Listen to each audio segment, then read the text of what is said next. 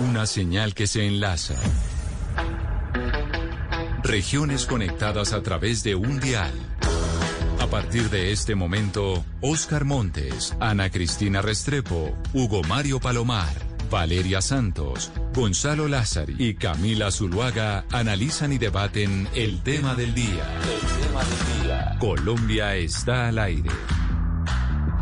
Son las 12 del día, 15 minutos. A ustedes gracias por seguir conectados con nosotros a esta hora en Mañanas Blue, en donde vamos a hacer un balance de los Olímpicos. Se terminaron ayer los Juegos Olímpicos de Tokio 2020 y eh, pues la presentación de los deportistas colombianos eh, pues no fue lo que esperábamos. Ahora vamos a hablar del medallero olímpico, del puesto en el que quedamos los colombianos y por qué razón es que no tuvimos tan buen desempeño. ¿Qué pasó? ¿Por qué razón no tuvimos ni una sola medalla de oro? ¿Qué pasó en todo ese proceso olímpico? Y Gonzalo Lázaro, yo creo que es importante empezar con una canción, con la canción con la que se entregaban las medallas en los Juegos Olímpicos de Tokio 2020 para empezar a comparar el medallero con otros países latinoamericanos, con lo que pasó en Colombia en los Juegos Olímpicos de Río y los de Londres. Pero empecemos con la música y a dar la tabla de cómo nos fue a los países de América Latina en estos Juegos Olímpicos de Tokio 2020.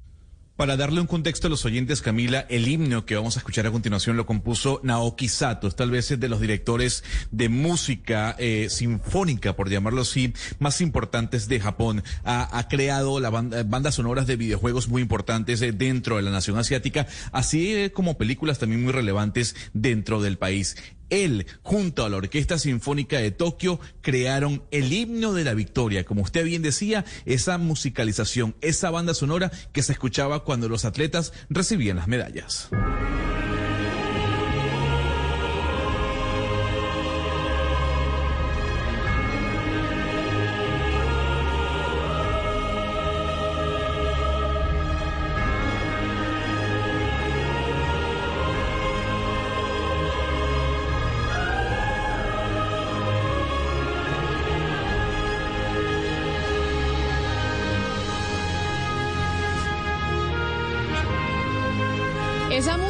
Que fue tan escasa para nosotros, para los colombianos, para nuestros deportistas. Sebastián, y por eso quiero que me diga, comparado con las medallas que tuvimos en los Juegos Olímpicos de Río, que fueron hace cinco años, y los Juegos Olímpicos eh, de Londres, que fueron hace nueve, ¿cómo nos fue? ¿Qué pasó con el desempeño de la Comisión eh, Colombiana de Deportistas en los Juegos Olímpicos de Tokio 2020?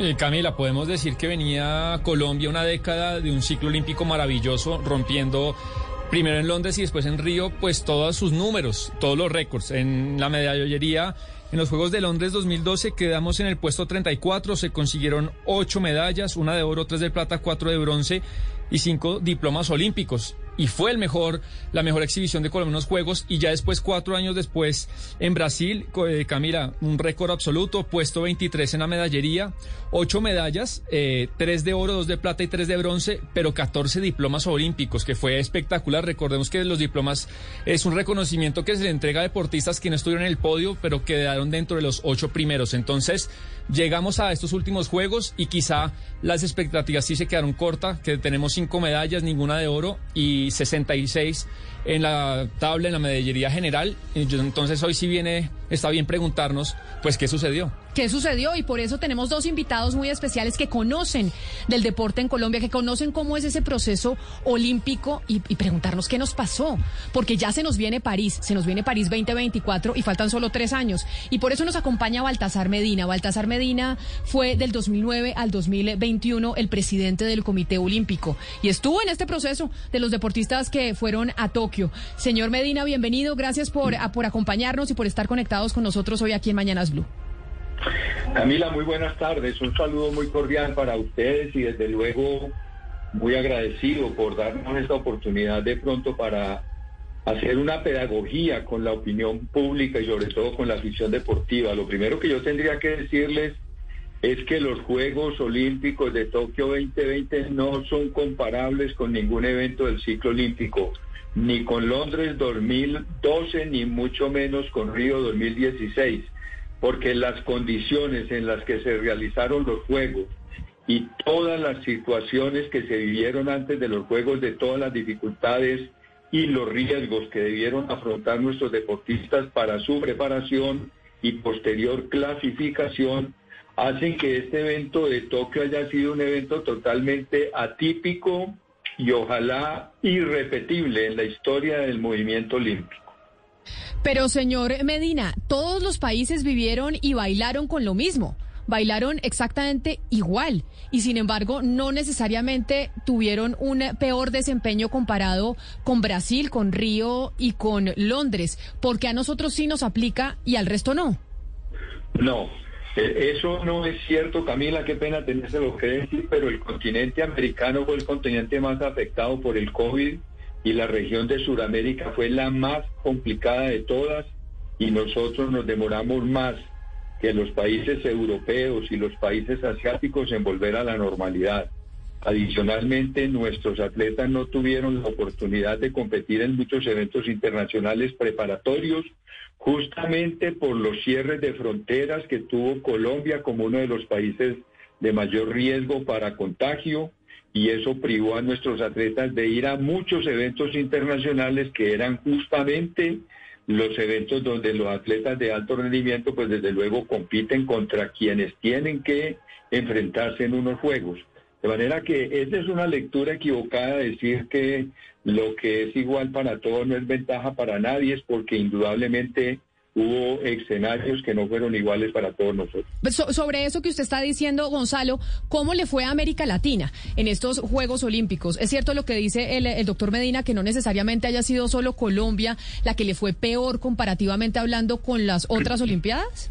Bueno, le puedo decir que Brasil rompió su propio récord de medallas, ¿no? Eh, logró eh, obtener 21 preseas, 7 de oro, 6 de plata y 8 de bronce.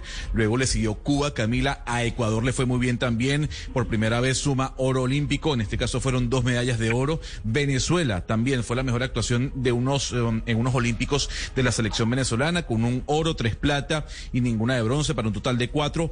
Colombia está en el puesto, o quedó en el puesto número 9, Camila, de los 13 países de América Latina y el Caribe que suman sumaron medallas. Si uno se pone a ver la actuación de Colombia, de Argentina y de México, fueron tal vez las tres actuaciones que dejaron o que dieron mucho de qué hablar en el sentido de qué habría pasado, a diferencia de lo ocurrido con Brasil, con Cuba, con Ecuador y con Venezuela. Por eso yo quisiera preguntarle, Camila, a nuestro invitado al final. Eh, ¿Por qué, señor Medina, Venezuela sí logró récord eh, de medallas? ¿Por qué Brasil obtuvo un récord de medallas? ¿Por qué Ecuador logró por primera vez en su historia dos medallas de oro? Bueno, yo, yo puedo darles a ustedes respuestas por lo de Colombia. Me estoy sintiendo como en un tribunal dando cuentas o casi que en un juicio y de verdad que no sabía pero no, Pero no, señor Medina, no es un juicio, es simplemente entender qué fue lo que pasó. Porque usted nos responde y nos dice, es que nos tuvimos COVID y esa fue la razón por la cual el desempeño no fue el mejor. Pero Brasil tuvo una situación de COVID peor que la nuestra y rompió su récord. Cuba igual. Ecuador también. Eh, discúlpeme, Camila, yo no soy de este estilo. Eh, yo no respondo por las situaciones de otros países. Sería irrespetuoso de mi parte. Y la conclusión final para darle respuesta a ustedes son análisis técnicos que tendrán que hacer los entrenadores, los metodólogos, las federaciones, el Comité Olímpico, todos los que tuvieron que ver o tuvimos que ver con el proceso de preparación y clasificación. Pero la verdad yo creo que no es el momento de hacer juicios de valor ni de responsabilizar a nadie en particular. Y la respuesta que usted está pidiendo, yo no la tengo, no se la puedo dar porque sería irrespetuoso de mi parte hacerlo sabiendo que es una respuesta técnica que tendrán que dar los expertos. Pero entonces, doctor Medina, usted me da eh, pie para saludar a William Peña. ¿Quién es William Peña que nos puede ayudar a entender qué pasó? William Peña es el presidente de la Federación Colombiana de Pesas. Nosotros, a nosotros siempre nos ha ido muy bien en pesas. De hecho, la primera medalla olímpica que tuvimos en Colombia nos la dio María Isabel Urrutia de, en las Olimpiadas de Sydney y fue en levantamiento de pesas y por eso permítame saludarlo, señor Peña. Bienvenido, gracias por acompañarnos hoy aquí en Mañanas Blue. Buena tarde para ti, para la mesa de trabajo, para Baltasar, un saludo especial, Baltasar. Bueno, mira, eh, yo creo que el indicador de gestión en el deporte es uno solo, los resultados. En el caso, yo hablo por lo que conozco, yo soy el presidente de la Federación de Pesas, mal haría yo en meterme a hablar en otros deportes con donde no tengo el mínimo conocimiento, te hablo lo de pesas. Claro que los resultados de nosotros fueron muy inferiores a lo que se quería, pero nosotros tuvimos un problema muy grande. A nosotros nos tocó algo que está afectando al mundo de las pesas. Ustedes vieron lo que está publicando hoy la prensa que posiblemente quedemos por fuera de los Juegos Olímpicos de París por el dopaje. Porque es innegable de que el dopaje crece, crece, crece y no se hace nada para erradicarlo. Nosotros tuvimos una situación el día 20 de febrero del año 2020, fuimos notificados que tres atletas colombianos en un control relámpago presentaron un resultado analítico adverso. Desde ese momento venimos advirtiendo la gravedad de la situación, pero nosotros no nos quedamos caídos. Nosotros empezamos a tomar las medidas que está recomendando el COI, las medidas que está recomendando APA, las medidas que recomienda la IWF y desde ese mismo día seguimos trabajando porque ya lo veníamos haciendo una lucha frontal contra el dopaje. Pero, pero señor Peña, digamos que eso es sobre esa disciplina en particular y usted claro que nos puede hablar solo del levantamiento de pesas y de esa liga porque es la que usted conoce. Pero eso es un fenómeno mundial de, de ese deporte. Pero pasó algo en Colombia, pasó algo con nuestros deportistas, con el proceso olímpico que hizo que no tuviéramos eh, resultados similares o esa curva ascendente que veníamos presenciando desde Londres hasta Río. Sí, mira, déjame terminar, disculpa que te, te diga en esta forma. Eh, la consecuencia de esto fue nefasta. Nosotros clasificamos ocho atletas donde teníamos oportunidades de ganar fácilmente cinco o seis medallas por el trabajo, el excelente trabajo de preparación que se ha hecho, pero nos afectó la situación. Por reglamento de la IWF dice que un país que tenga tres casos en un año dentro del proceso de clasificación a Juegos Olímpicos automáticamente queda por fuera de los Juegos Olímpicos y de los siguientes, y tiene una sanción hasta de ocho años y multas hasta de un millón de dólares. ¿Qué pasó? Eso nos afectó, pero nosotros, el día 11 de junio que fuimos notificados que estábamos por fuera de Juegos Olímpicos, de que íbamos a tener una grave sanción, utilizamos todos los recursos que nos da la ley, que nos dan los tribunales internacionales, y le logramos demostrar al mundo que Colombia sí hace las cosas bien, que aquí sí se trabaja en la lucha contra el dopaje, que somos líderes en la lucha contra el dopaje, que hemos hecho, reactivamos las pesas en el mundo en plena pandemia por medio de los eventos virtuales 18 eventos internacionales, todos acompañados de capacitación antidopaje, de que tenemos inundada nuestra página de información en la lucha contra este flagelo y por eso nos permitieron participar en Tokio, no nos impusieron ni un solo día de sanción, ni un solo peso. Ese fue el primer logro de las pesas colombianas. Desde luego que no nos permitieron participar en estos juegos, sino con tres atletas y eso nos afectó. El presupuesto de nosotros era tener ocho atletas en, en Tokio, los teníamos clasificados, pero la organización no nos invitó uno con tres y a pesar de eso venimos haciendo lo que desde Sydney, cumpliéndole al país y estando presentes en el podio. Nosotros cumplimos. Nosotros como PESA estuvimos en el podio, tuvimos dos atletas con diploma olímpico. Yo creo que con ese mínimo eh, de atletas hicimos una actuación extraordinaria, pero desde luego no era lo que esperábamos como federación si hubiésemos llevado los ocho atletas. Señor Baltasar Medina, una de las observaciones que se han hecho últimamente en, Tokio es que los atletas que nos representan, esos grandes representantes colombianos, pues ya pasaron el pico de su carrera. Es decir, ya ganaron la hora, la oro, ya ganaron la plata y ya están como en la parte que desciende de su carrera. Yo quisiera saber entonces, ustedes que están ahí, usted que fue parte del presidente, eh, usted que fue el presidente del Comité Olímpico Colombiano, ¿qué están haciendo, qué plan tienen para encontrar nuevo talento que reemplace a este talento y para cultivarlo? A ver, Camila, no, muy distinto es que Catherine Ibargüen haya anunciado que esta era su última participación en Juegos Olímpicos a decir que ya se nos quedamos sin atletas para los próximos Juegos Olímpicos. No hay nadie más.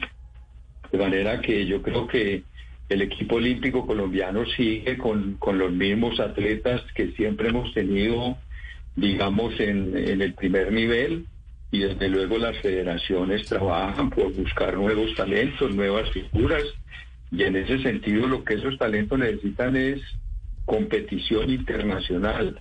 Mire, a propósito de la pregunta anterior, Si ustedes revisan el ciclo olímpico que termina ahora en Tokio, que fue un ciclo totalmente atípico de cinco años, Colombia fue campeón de los Juegos Bolivarianos, fue campeón de los Juegos Suramericanos, obtuvimos, estuvimos en el top 6 de los Juegos Panamericanos y en el top 6, y perdón, y fuimos igualmente eh, en el Juegos Centroamericanos y el CRIDE quedamos en los cinco primeros. Entonces yo creo que eso es lo que hay que mirar en su conjunto, no podemos rasgarnos las vestiduras ni presagiar derrotas futuras cuando los resultados demuestran todo lo contrario.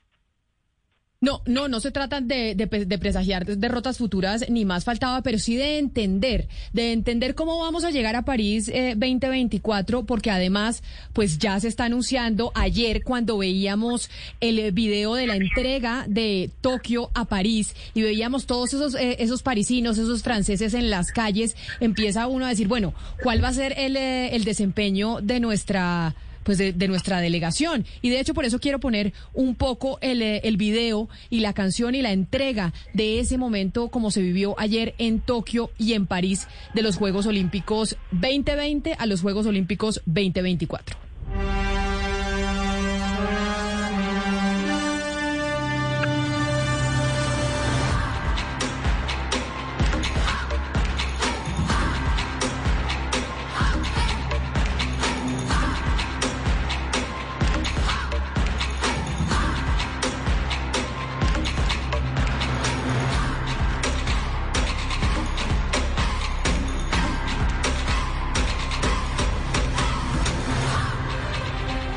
Señor Peña, eh, usted conoce muy bien toda esta cuestión olímpica, usted lleva muchos años y muchos juegos, pero hay algo que cambió en Colombia en los últimos años y es que, por ejemplo, Coldeportes se elevó al nivel de ministerio y también entró mucha burocracia, mucha política en todo esto. Yo quiero que usted nos cuente cómo fue ese tránsito, de alguna manera afectó, por ejemplo, para los entrenadores la relación con el Ministerio del Deporte, eh, ¿qué, qué, qué opinión le mereces y si tiene algo que ver en lo que vimos ahorita de lo que estamos discutiendo de los resultados en Tokio 2020. Bueno, mira, yo quiero antes de, responderte a la pregunta eh, comentar algo de lo que hablaba el doctor Baltasar. Eh, nosotros, en caso de pesas, yo te hablo de pesas, que es lo que conozco, soy respetuoso de las otras disciplinas deportivas. Nosotros tenemos un futuro halagador. Nosotros eh, fuimos ahora al Campeonato Panamericano de Mayores en Santo Domingo, donde con el equipo joven que llevamos, con un relevo generacional y algunos consagrados, Ganamos todas, absolutamente todas las categorías. Eso no lo hace ningún país en el planeta en un evento continental, ni siquiera China, que es la potencia. Eso es histórico. Nosotros fuimos a los Juegos de la Juventud con tres atletas, ganamos tres medallas, un rendimiento del 100%. Hicimos el evento clasificatorio en Clali, sudamericano y iberoamericano, y ganamos los tres eventos. Un jovencitos que muchos no los conocían. Nosotros tenemos una reserva deportiva en levantamiento de pesas enorme y queremos que la consagración de pesas sea en los Juegos Olímpicos de París, donde ya podemos competir sin ninguna restricción. Eso es, muy importante. Yo quiero, no quiero en este momento eh, crear confrontación con las otras entidades que integran el Sistema Nacional del Deporte, pero los invitamos a que haya respeto por la institucionalidad, por los espacios de cada uno porque difícilmente cuando alguien se mete en el espacio del otro, pues no es trabajo articulado, ya es como palo en la rueda.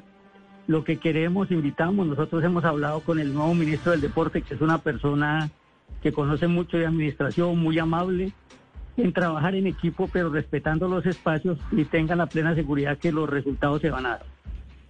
Sí, y más allá de los resultados, uno se pregunta los resultados con permanencia en el tiempo. Yo le quisiera preguntar al señor Medina por un caso específico y es el caso de Mariana Pajón. Mariana es una mujer talentosísima, o sea, su caso ya es histórico en Colombia por su consistencia en los resultados en el tiempo.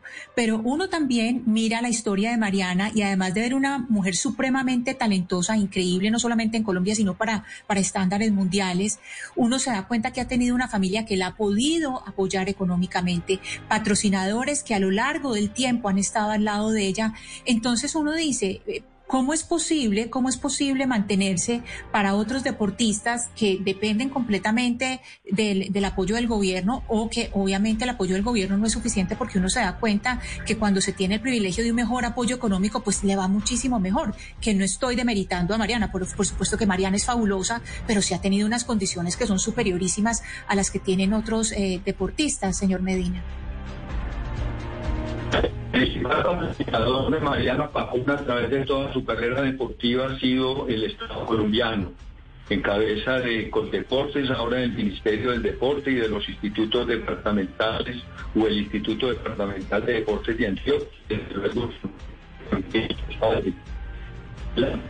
Señor Medina, vamos a recuperar, vamos a recuperar el audio porque eh, lo estamos perdiendo y nos parece importante escucharlo frente a esa pregunta que le hacen a Cristina sobre Mariana Pajón, sobre la diferencia entre Mariana Pajón y tal vez otros otros deportistas de lo que pasó en, eh, estos Juegos de Tokio 2020. Nos estamos preparando para París y ya se vienen esas Olimpiadas porque por cuenta del COVID-19 pues no vamos a tener cuatro años de diferencia, sino solo tres, porque para Tokio nos tocó esperar eh, cinco, Oscar. Y por eso eh, empezamos a hablar, bueno, ¿Cómo, ¿Cómo va a ser nuestra presentación en, eh, en París? ¿Cómo va a ser la presentación de la delegación colombiana en los Juegos 2020? Y aquí nos está, no estamos tratando de hablar de los deportistas y que haya responsabilidad de los deportistas, sino que está pasando desde la política pública, Oscar. Porque aquí hay una política pública de parte de todos los países y el buen desempeño de cada una de las naciones en los Juegos Olímpicos depende, uno, de la plata que se invierta en el proceso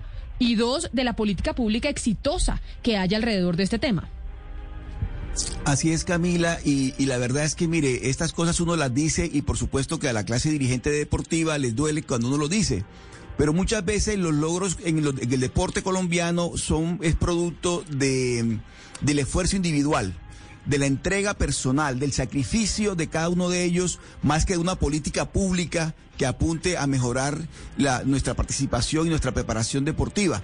Pero yo quiero preguntarle al señor William Peña, que es el presidente de la Federación de, las de Pesas, que ha sido por, por mucho tiempo eh, una de las banderas en, los Juegos Olímpicos colombianos, de los Juegos Olímpicos en los que participa Colombia.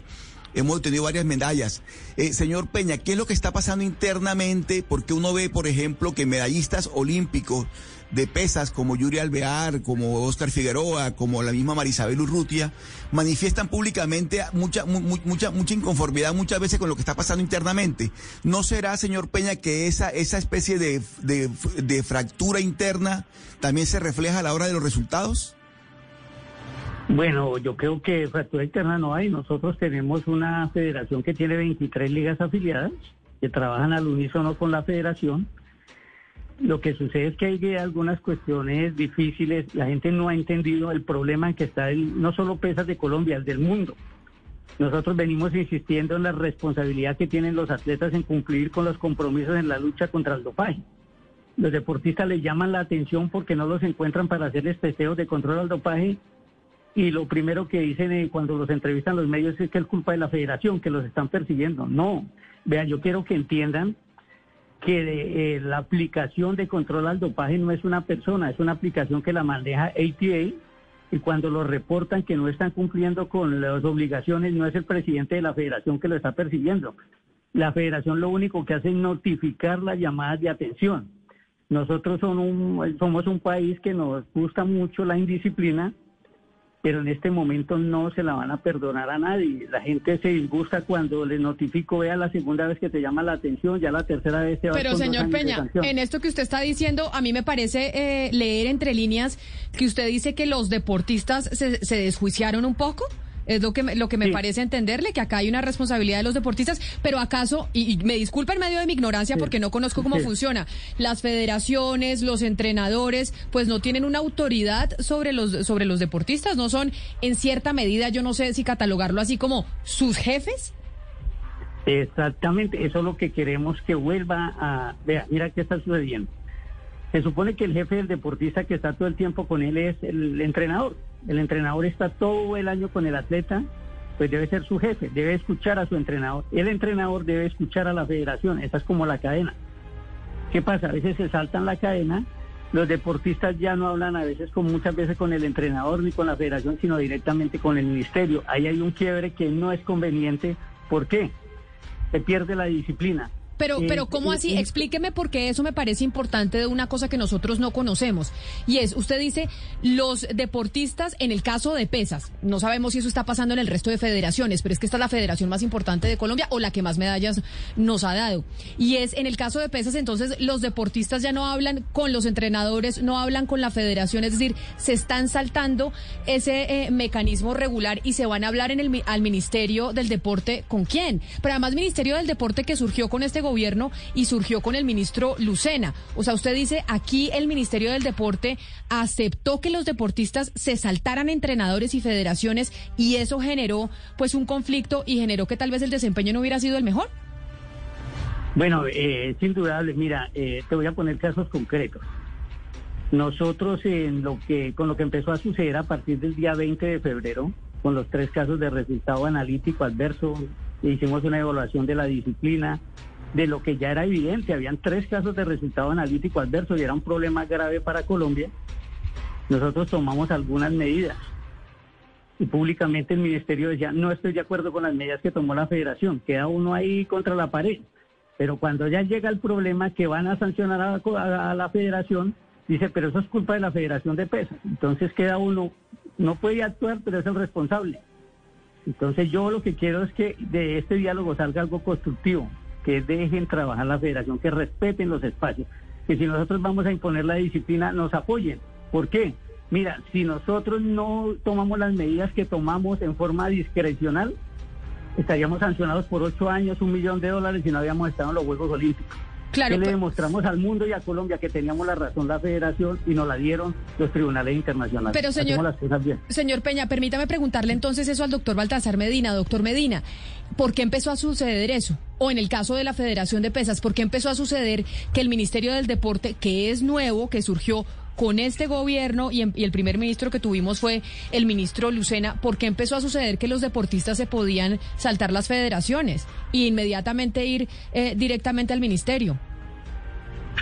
No, Camila, yo creo que son decisiones equivocadas que toman a veces algunos mandos medios y efectivamente lo que William señala pudo haber ocurrido más que por voluntad del ministro, desafortunadamente por decisiones de pronto amparadas en conceptos técnicos que no habría por qué emitir de algún metodólogo, de algún funcionario del ministerio.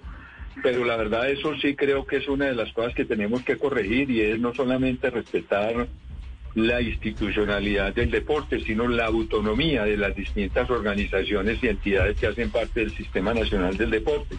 Las responsables de todo lo que tiene que ver con la parte técnica son las federaciones y nosotros, Comité Olímpico y Ministerio, lo único que debemos hacer es facilitarles los medios y los recursos para que hagan su trabajo. Pero doctor Medina, entonces usted es que vamos llegando al punto, vamos llegando al punto de tal vez lo que pudo haber fallado en estos Juegos Olímpicos de Tokio 2020, porque usted dice, eso no debió haber sucedido, tal vez eso pasó no porque el ministro Lucena lo hubiera querido, el ministro del Deporte en, en su momento, sino por unos mandos medios. Mandos medios dentro del ministerio, o sea, quiere decir que aquí, por la creación de un ministerio del deporte, que lo que buscaba era que tuviéramos un mejor desempeño, mayor apoyo a los deportistas, terminamos teniendo es una burocracia y una gente dentro del ministerio que se creyó superpoderosa y estuvo por encima de las federaciones que son las que han hecho los procesos eh, deportivos de, de los, de los colombianos. ¿Eso es lo que pasó?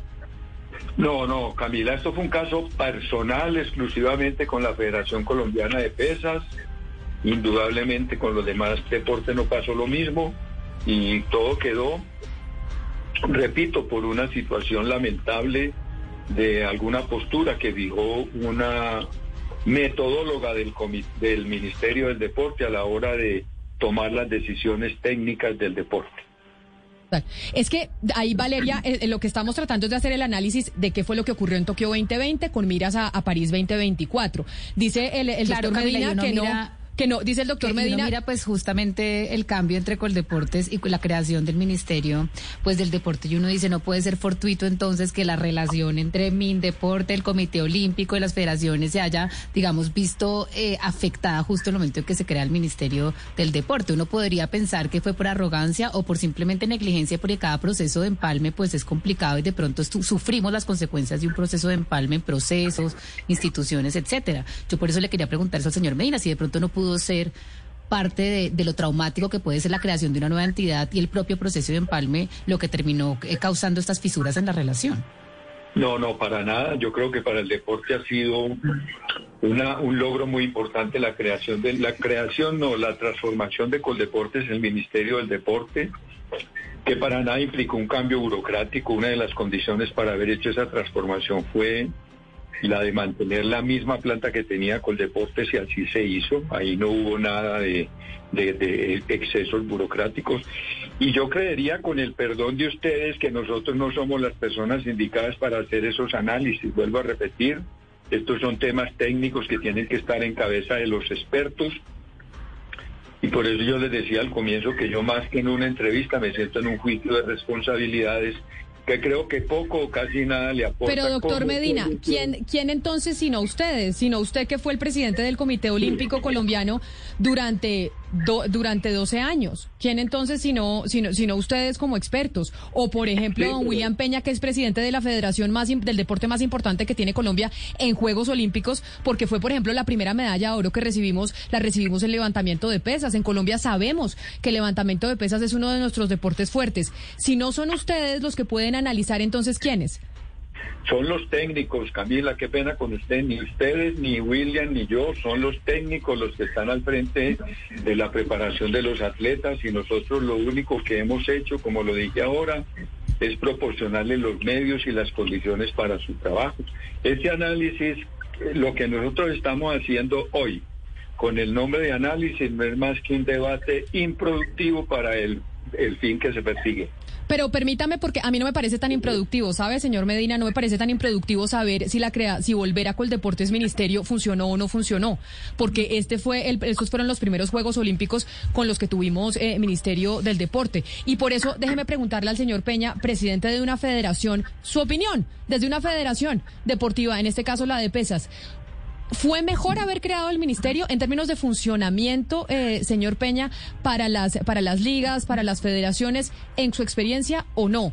¿O haber creado ese ministerio tal vez generó una mayor eh, burocracia y no fue tan exitoso como se pensó en un principio? Bueno, para la gente del deporte era una necesidad tener el Ministerio del Deporte por lo que genera que la cabeza del deporte tenga línea directa con el presidente, con los ministros, todo eso es muy importante para el deporte, pero yo el análisis que hago es con el ánimo de no juzgar a nadie, pero de construir. Nosotros tenemos París y ya no podemos detenernos a, a paralizar el deporte, sino seguir adelante. Yo los invito a que haya comunicación y respeto por las federaciones. Porque si por decir algo el jefe de posicionamiento deportivo es una persona que no conoce mucho del deporte, que muchas veces no dialoga con las federaciones, ¿con quién hablan las federaciones? Nosotros invitamos a que tengamos un diálogo fluido con entre el Ministerio, Comité Olímpico y Federaciones. Mira, yo conozco dos procesos anteriores, Río y Londres, donde había una comunicación constante. Yo eh, tuve varias discusiones con el director deportivo de ese momento, el, el Comité Olímpico Colombiano, con el, eh, Ana Milena Orozco, que era la jefe de posicionamiento deportivo. Teníamos discusiones fuertes y había un solo ganador después de esas discusiones, Colombia. El ganador todo el tiempo fue Colombia. Pero si no hay comunicación, pues va a ser traumático y va a ser difícil para las federaciones transmitir lo que se viene del, del órgano de administración hacia abajo. Toda la información llega a la federación, que por ley es la responsable del deporte pero tiene que haber un intercambio de información, una articulación de todo el trabajo entre Comité Olímpico, Ministerio del Deporte y Federaciones. Yo los estoy invitando a que empecemos a partir de ya. Nosotros tenemos el primer clasificatorio ahora en el Mundial. Nosotros no nos podemos detener, ya nosotros estamos haciendo procesos, tenemos el Nacional ahora en Ibagué. Nosotros no paramos de trabajar, pero pedimos que nos escuchen y trabajemos en forma articulada, porque si no escuchamos, nos cerramos, que no ha pasado nada, pues simplemente vamos a seguir de fracaso en fracaso y la idea no es eso, la idea es corregir. Sí, porque es que uno se pregunta por los aspectos eh, puramente administrativos que afectan el rendimiento de los deportistas. Y le pongo un ejemplo, le quiero preguntar al señor Medina.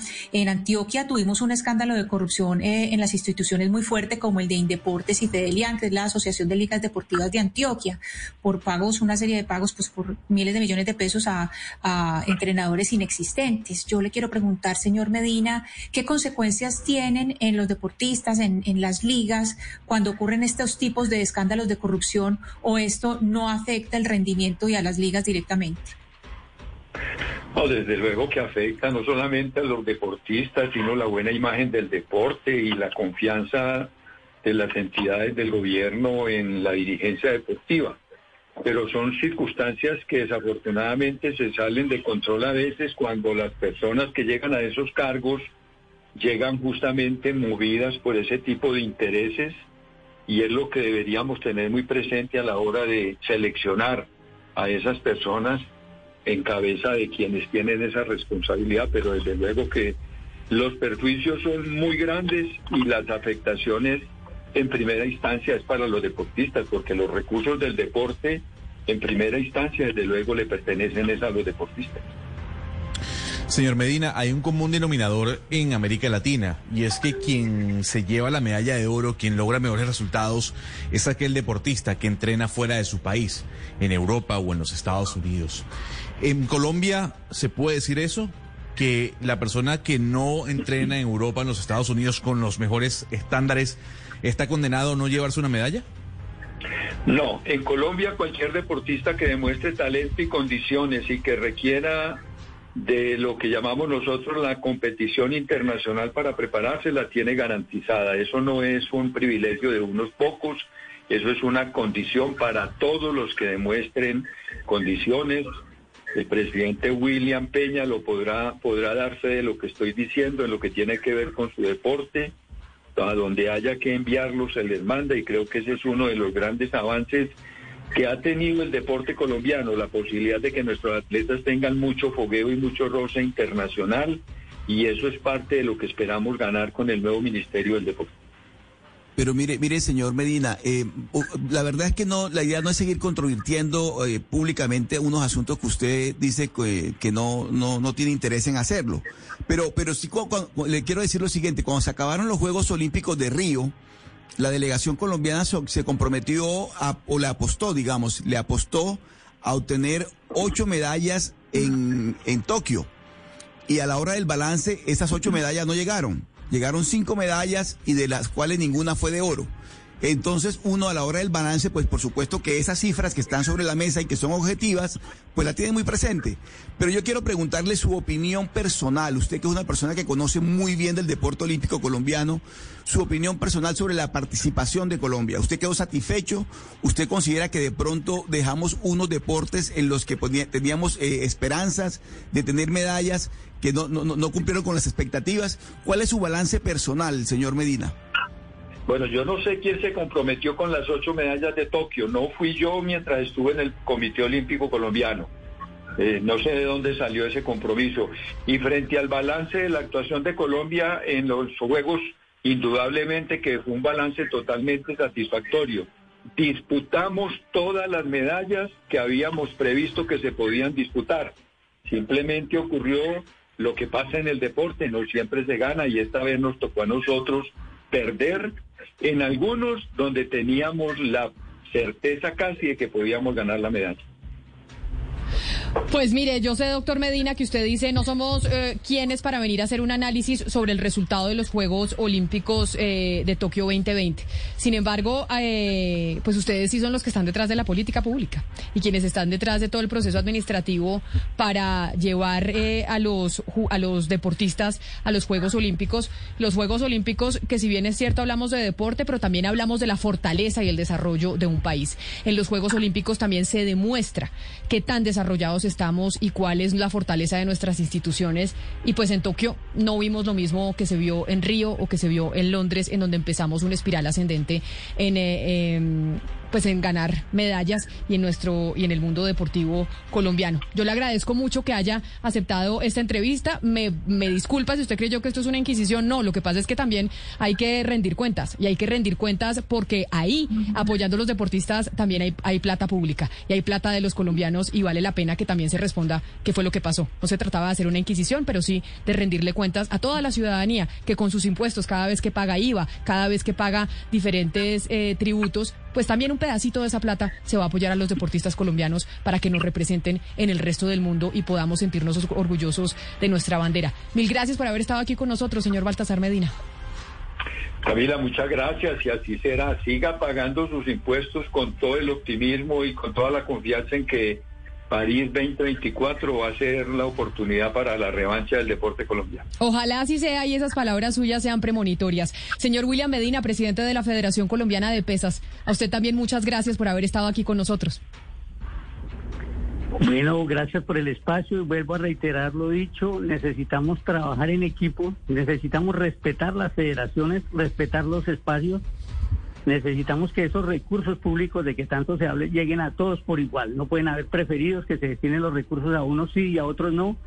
Nosotros clamamos porque haya igualdad de condiciones para el talento que tiene Colombia. Tenemos mucho talento. Mira, les voy a antes de decirme algo. La selección del Ecuador se preparó en nuestra sede en Cali. La selección de Venezuela se preparó en nuestra sede en Cali y vieron los resultados que tuvieron Venezuela y Ecuador. Nosotros tenemos todo.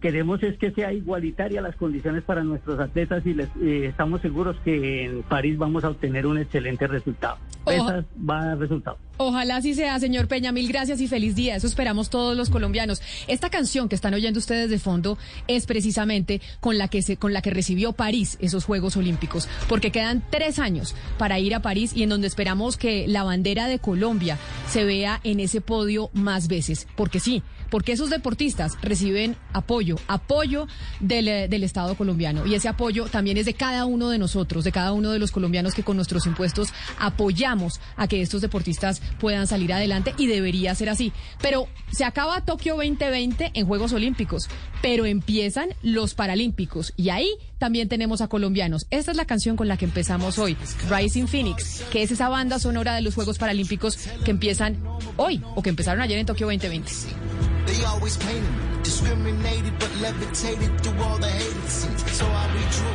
how they made it seem.